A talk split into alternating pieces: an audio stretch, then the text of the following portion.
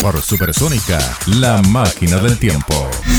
Hechos históricos, personajes, usos y costumbres de algún lugar del planeta. Junto a Paulina Daniel. María y José buscaban alojamiento. Belén estaba lleno. Mucha gente había viajado para inscribirse, siguiendo la orden del rey Herodes. La pareja solo encontró refugio en un establo y para María llegó el momento de dar a luz. Hechos de la historia que millones de personas a lo largo de los siglos guardan de alguna manera. Fechas, imágenes, fiestas. En las catacumbas, laberintos subterráneos donde los cristianos en un comienzo se escondían, daban sepultura a sus muertos y guardaban los tesoros de su fe, se encuentran imágenes que representan el nacimiento de Jesús. Es que esta fecha fue celebrada ya desde los primeros siglos después de Cristo y a través de la historia, primero en Europa y luego por todo el mundo. Pero ¿cuándo comenzó la costumbre de hacer un pesebre?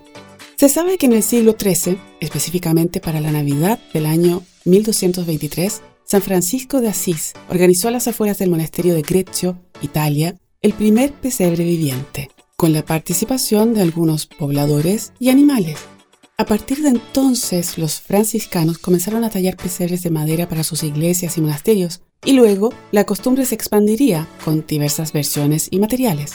Por ejemplo, el pesebre o Belén más antiguo registrado es de mármol y está en la Basílica de Santa María Maggiore en Roma. Es obra de Arnolfo di Cambio, quien esculpió en tamaño natural las figuras de la Sagrada Familia, los tres reyes magos, un burro y un buey. Así, con el correr de los años, tener un pesebre en las iglesias, especialmente para Navidad, era ya común. Pero en el siglo XVIII, la razón se impuso para iluminar el camino de la humanidad por sobre la fe. Es lo que se conoce como siglo de las luces o ilustración.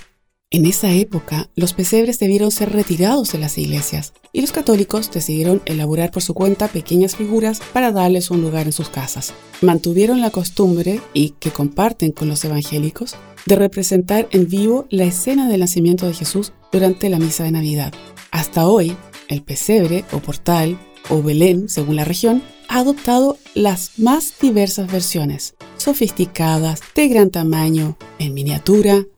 Algunos pesebres incluyen personajes más cotidianos de su entorno e incluso visten a las figuras con trajes típicos de su región. Es el caso de los pesebres coloniales de Ecuador, por ejemplo, entre los pesebres o portales o belenes más grandes se encuentra el de Venecia en Antioquia, Colombia, con una extensión de 250 metros cuadrados que incluye varios pasajes bíblicos, también del Antiguo Testamento.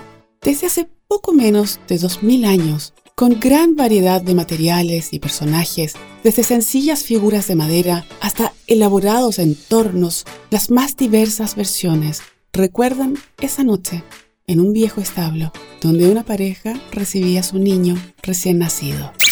Por Supersónica pasó La Máquina del Tiempo junto a Paulina Daniel.